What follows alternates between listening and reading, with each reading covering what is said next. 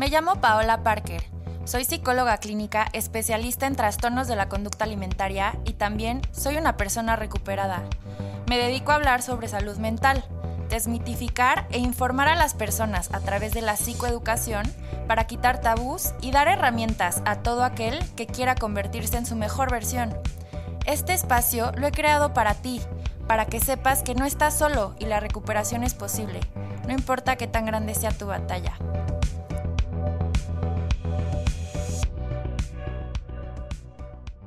Bienvenidas y bienvenidos a este espacio que es para ti. Yo estoy feliz de estar compartiendo con ustedes. A lo largo de estos podcasts vamos a hablar de diferentes temas sobre salud mental, crecimiento personal, relaciones, amor propio y más. En el primer podcast revisamos nuestra relación con la comida. Cómo algunos factores familiares, culturales y sociales influyen en nuestras creencias y pensamientos acerca de los alimentos y cómo esto impacta en nuestra conducta alimentaria. Antes de empezar este podcast, quiero que te imagines que tienes un cajoncito mágico en tu cabeza. En este cajón puedes guardar todas mis palabras que te pueden servir como herramientas para ti, pero todo lo que no te haga clic, en ese cajón va a desaparecer. Todo lo que yo te transmita va a ser una combinación entre mi experiencia personal y mi experiencia profesional como psicóloga, pero al final no importa, solamente quédate con lo que sea mejor para ti y eso solo tú lo sabes. Ahora, quiero que me contestes la siguiente pregunta. ¿Alguna vez has hecho una dieta? ¿Qué entiendes por dieta? Culturalmente asociamos la palabra dieta con restricción. O sea, cuando te dicen estoy a dieta, ¿qué piensas? En lechuga, agua, restricción, sufrimiento, aburrido, me porté bien, me porté mal, pecado. Cuando empezamos una dieta restringiéndonos algo, porque, y digo entre comillas, es malo, nos va a generar compulsión después por aquello que nos prohibimos. Depende mucho de cada persona cómo reacciona tu cuerpo a diferentes alimentos. Por ejemplo, si tienes o no alguna enfermedad preexistente como diabetes, hipotensión, em, va a influir mucho en, no es lo mismo que una persona que tiene diabetes se coma un helado de chocolate a una persona que no. Nuestro cuerpo va a reaccionar diferente dependiendo muchas cosas y nuestro estado de salud. Creo que en cuanto a dietas, no se puede universalizar algo que funcione. Que funcione a todos me refiero a que si realmente las dietas funcionaran, las personas no harían dietas, porque entonces haces una dieta, te funciona y ya está, ¿no? Sirve para toda la vida, no vuelves a hacer una dieta. ¿Por qué existen tantas dietas, no? Solo la alimentación consciente, que es lo que yo trabajo y creo que es algo que puede funcionar a la mayoría de las personas, pero aún así hay personas que necesitan más estructura y la libertad que conlleva este tipo de alimentación les puede generar ansiedad. Entonces, aún así, ni la alimentación consciente puede tomarse como algo que le funciona a todo el mundo. Tú tienes que ir a conocerte y saber qué es lo que te funciona a ti. ¿Qué es la alimentación consciente? Esto yo lo descubrí por mí misma después de muchísimos años entre periodos de dietas restrictivas y después dejarme llevar y darme permisos que terminaban en periodos de atracones o compulsión por comer ciertos alimentos, sobre todo los que me prohibía. Entonces, según yo me portaba súper bien y solo comía eh, frutas y lechugas y verduras, ¿no? Y llegaba el viernes y salía con mis amigas y pues me comía las papitas, me comía la pizza y como ya me había comido eso que es malo entre comillas, pues ya, ¿qué más da? Y entonces me comía todo lo que quería porque mañana otra vez no voy a volver a comer nada de eso. Y así estaba en un ciclo entre no comer y comer, entre prohibición y restricción y compulsión. Ahora, ¿qué pasa si te digo que hacer una dieta o que más bien una dieta no tiene nada que ver con restricción? Culturalmente tenemos mal el concepto de dieta. Una dieta es el conjunto de alimentos que elegimos consumir. Yo, por ejemplo, llevo una dieta vegetariana. yo escojo ser vegetariana porque amo a los animales y estoy en contra del maltrato animal, además de obvio todo el daño que le causa al medio ambiente, toda esta industria. Y bueno, porque creo que una dieta rica en frutas, verduras, cereales, granos, legumbres, es la que a mí me hace sentir mejor, es la que a mí me funciona para sentirme bien. Esto no quiere decir que sea lo mejor para ti.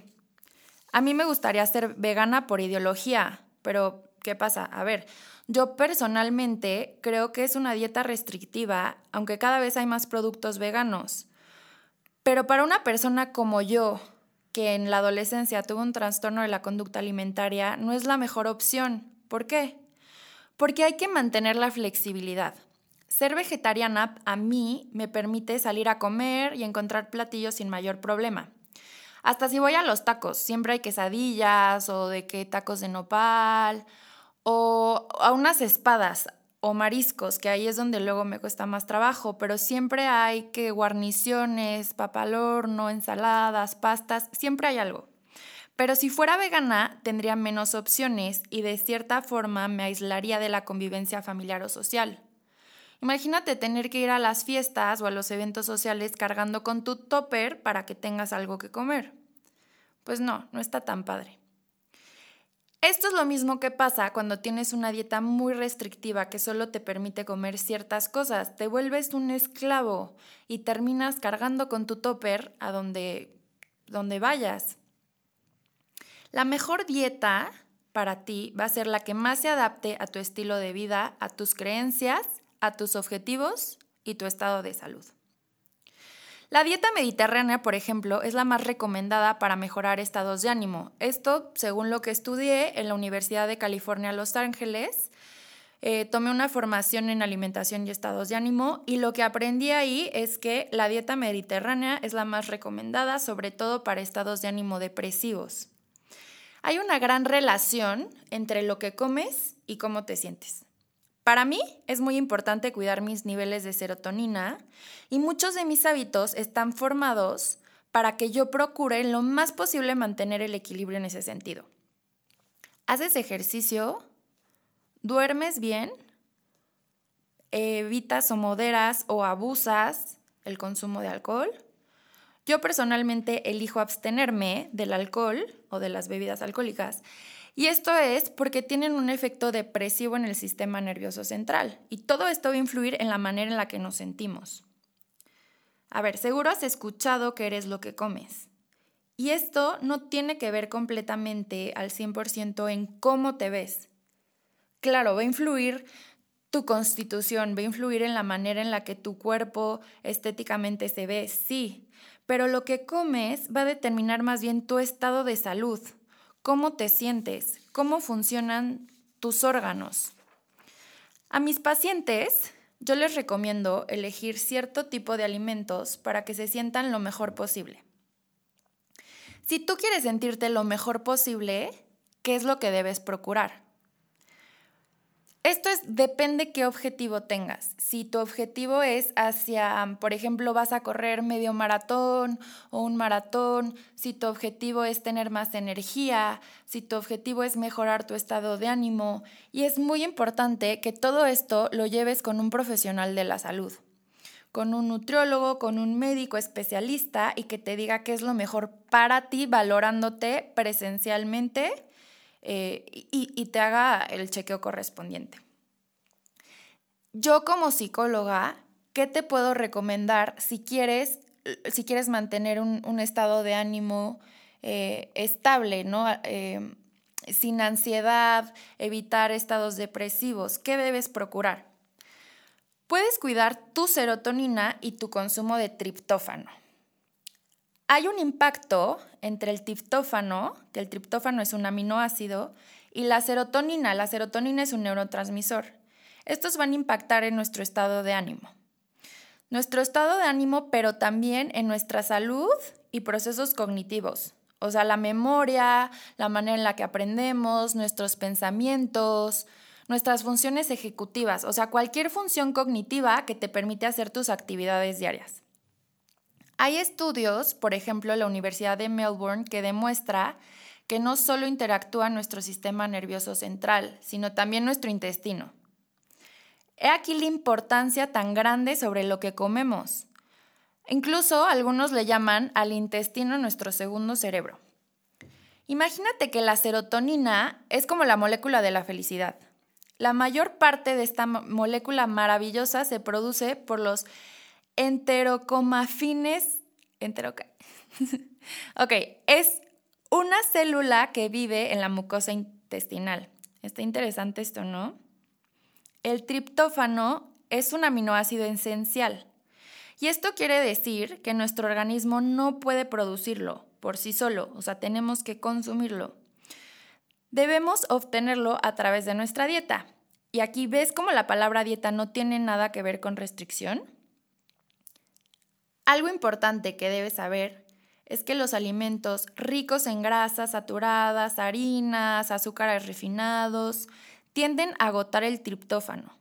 Entonces, lejos de prohibírtelos por una cuestión calórica, por una cuestión estética, de estereotipos de belleza y de la cultura de las dietas, elige evitarlos para evitar un estado de ánimo deprimido por este déficit de triptófano que vas a presentar.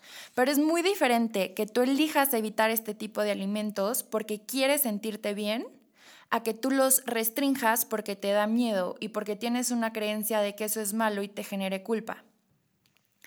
Hay muchos estudios clínicos que relacionan que un nivel bajo de triptófano y serotonina eh, van a generar síntomas depresivos y o trastornos de ansiedad. Te voy a platicar qué pasa o qué efectos puedes presentar ante niveles bajos de triptófano y serotonina. Insomnio, que puede ser insomnio primario o secundario, o sea, te cuesta trabajo te, acuestas y no te puedes dormir y estás dando vueltas en la cama, o te vas a dormir y te despiertas como a las 3 de la mañana y ya no te puedes dormir. Hay diferentes tipos de insomnio. Debilidad general, o sea, estás agotado, te pesa el cuerpo, te sientes ansioso o estresado. Hay un estado de ánimo deprimido en general, estás desganado. Los síndromes, el síndrome premenstrual en la mujer se agudiza, o sea, es más molesto todavía eh, se presenta una ansiedad por comer, sobre todo eh, alimentos altos en azúcares y carbohidratos, y además nos va a generar una menos sensación de saciedad. Va a haber fallos en la memoria, falta de concentración y atención y problemas digestivos. Ok. Sí, Pau, ya entendí que el encéfalo y la toqué y que no sé qué. ¿Qué hago con esto? O sea, ¿de qué te va a servir a ti esta información que te estoy dando? ¿Qué es lo mejor para ti? ¿Cómo te sientes mejor?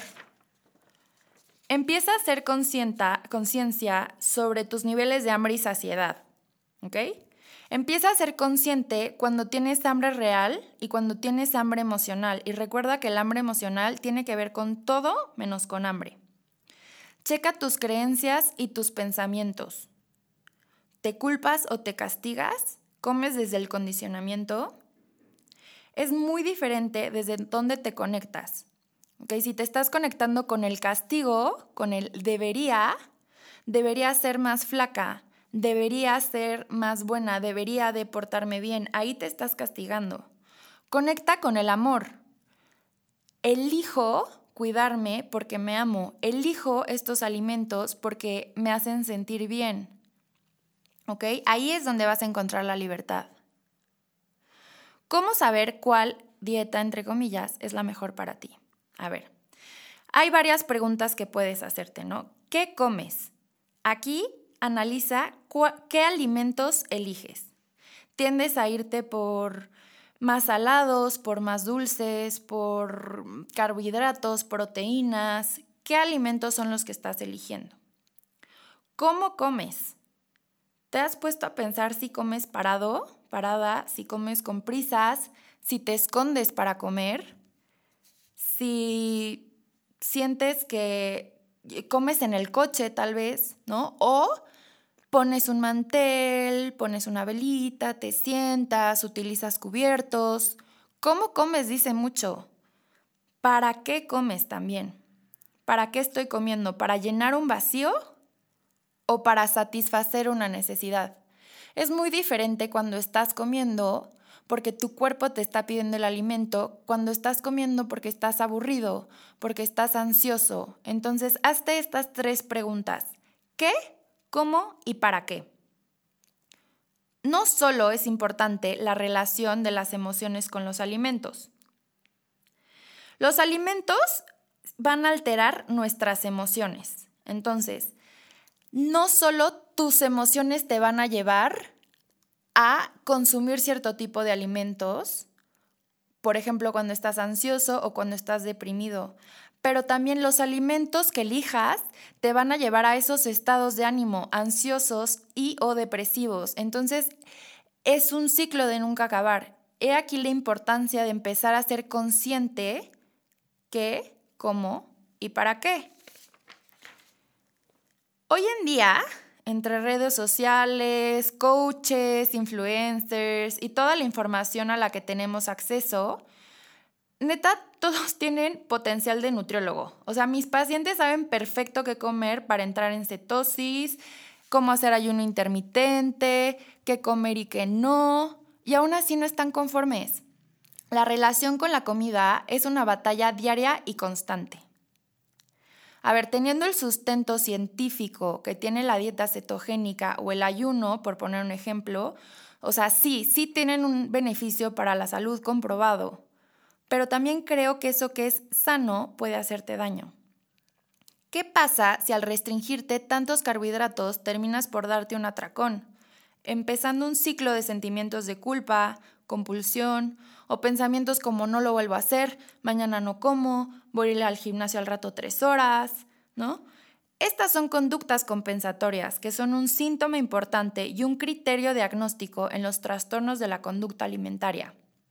Yo no digo que esté bien o esté mal el ayuno, las dietas cetogénicas, pero yo digo que tienes que encontrar si es la adecuada para ti. Depende a tus necesidades, a tu estado de salud, incluso hasta tu capacidad económica, ¿no? Porque algunos, algunos alimentos te piden eh, que los compres orgánicos o, ¿no? La, la dieta cetogénica tiene como muchos productos keto que no son especialmente baratos. Entonces, la mejor dieta para ti va a ser lo que más se acople a tu estilo de vida.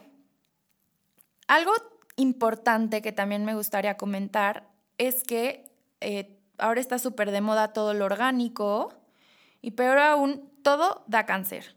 Todo. O sea, usar el micro, la comida enlatada, los lácteos, la carne, los embutidos, hasta las frutas, que si el pesticida, que si el pollo, las hormonas, o sea, todo.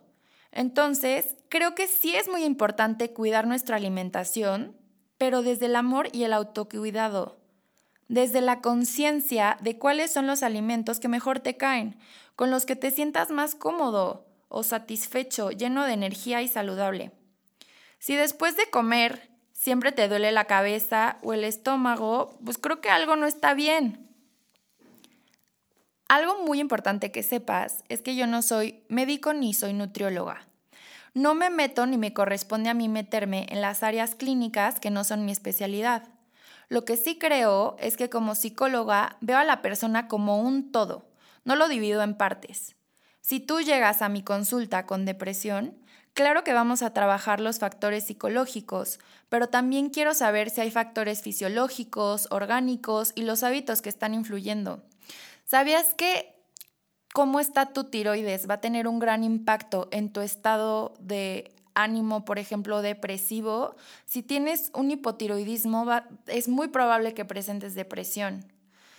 Si tienes, em, te faltan electrolitos, te falta sodio, te falta... Todo este tipo de cosas va a influir en cómo te sientes. Entonces es muy importante que sepas que eres un todo y, eh, revisando eh, pues cada área para encontrar lo que sea mejor para ti, lo que te funcione más a ti. Las decisiones que tomes en cuanto a tus elecciones alimentarias no solo van a afectar tu salud física, también va a afectar tu salud mental, tu crecimiento personal, laboral, en cualquier área de tu vida. Yo creo que es más sano que tengas la flexibilidad de acoplarte a un viaje en carretera en el que si te tienes que bajar a las tortas chuy y comerte lo que tengas disponible en el momento de acuerdo a las circunstancias, a que vivas estresado porque el aguacate que le pusieron a la torta no es orgánico o que está lleno de aceite y al bolillo no le quitaron el migajón. ¿De qué te sirve que compres todo orgánico, bajo en grasa, sin conservadores, si eso te va a generar ansiedad y angustia porque es caro o porque a tus hijos no les gusta? Y entonces tienes que hacer dos menús. ¿Te identificas? Creo que ni un extremo ni el otro es sano. Busca un equilibrio. Procura no usar el micro, pero si un día lo usas, no pasa nada. También el micro es una maravilla y te resuelve en minutos. Procura evitar las harinas, las harinas refinadas, pero si te las comes, ¿qué crees? Son deliciosas. Disfrútalas y no pasa nada. Creo que el equilibrio es tener un estilo de vida sano con hábitos que refuercen esto y de vez en cuando salirnos también de la rutina. Esto se llama vivir. La vida no es lineal, no hay un camino derecho a seguir, hay altas y bajas. Solo tú sabes lo que es mejor para ti. Conócete, conecta contigo y desde el amor elige cuidarte, elige amarte, escucha tu cuerpo. ¿Qué te pide? Es muy diferente si desde una posición desde, desde el amor tú eliges cuidarte, quererte, incluso bajar de peso, pero lo estás haciendo porque quieres sentirte más cómodo, porque quieres estar más sano, porque quieres tener más energía, porque quieres eh, tener más salud para, para poder jugar con tus hijos, para disfrutar. Así lo haces desde un lugar de castigo, desde el no merezco, desde el no soy suficiente. Entonces, ¿desde dónde te estás moviendo? ¿Desde dónde estás viviendo tu vida? Revisa eso. No es necesario que escuches el primer podcast, pero te recomiendo que lo vayas escuchando en secuencia para que puedas ir relacionando temas y así puedas tener muchas más herramientas para ti. Vamos a seguir descubriéndonos y transformándonos por medio de las palabras y por medio de la escucha consciente. Muchas gracias a ti por escucharme, al equipo de Radio 11 y a Local Agencia. No te olvides de seguirme en Spotify y en Instagram me puedes encontrar como Psico Parker. Si tienes dudas o comentarios, yo feliz de responderme, de responderte, puedes mandarme un DM en Instagram. Ama, suelta, vive. Yo te acompaño.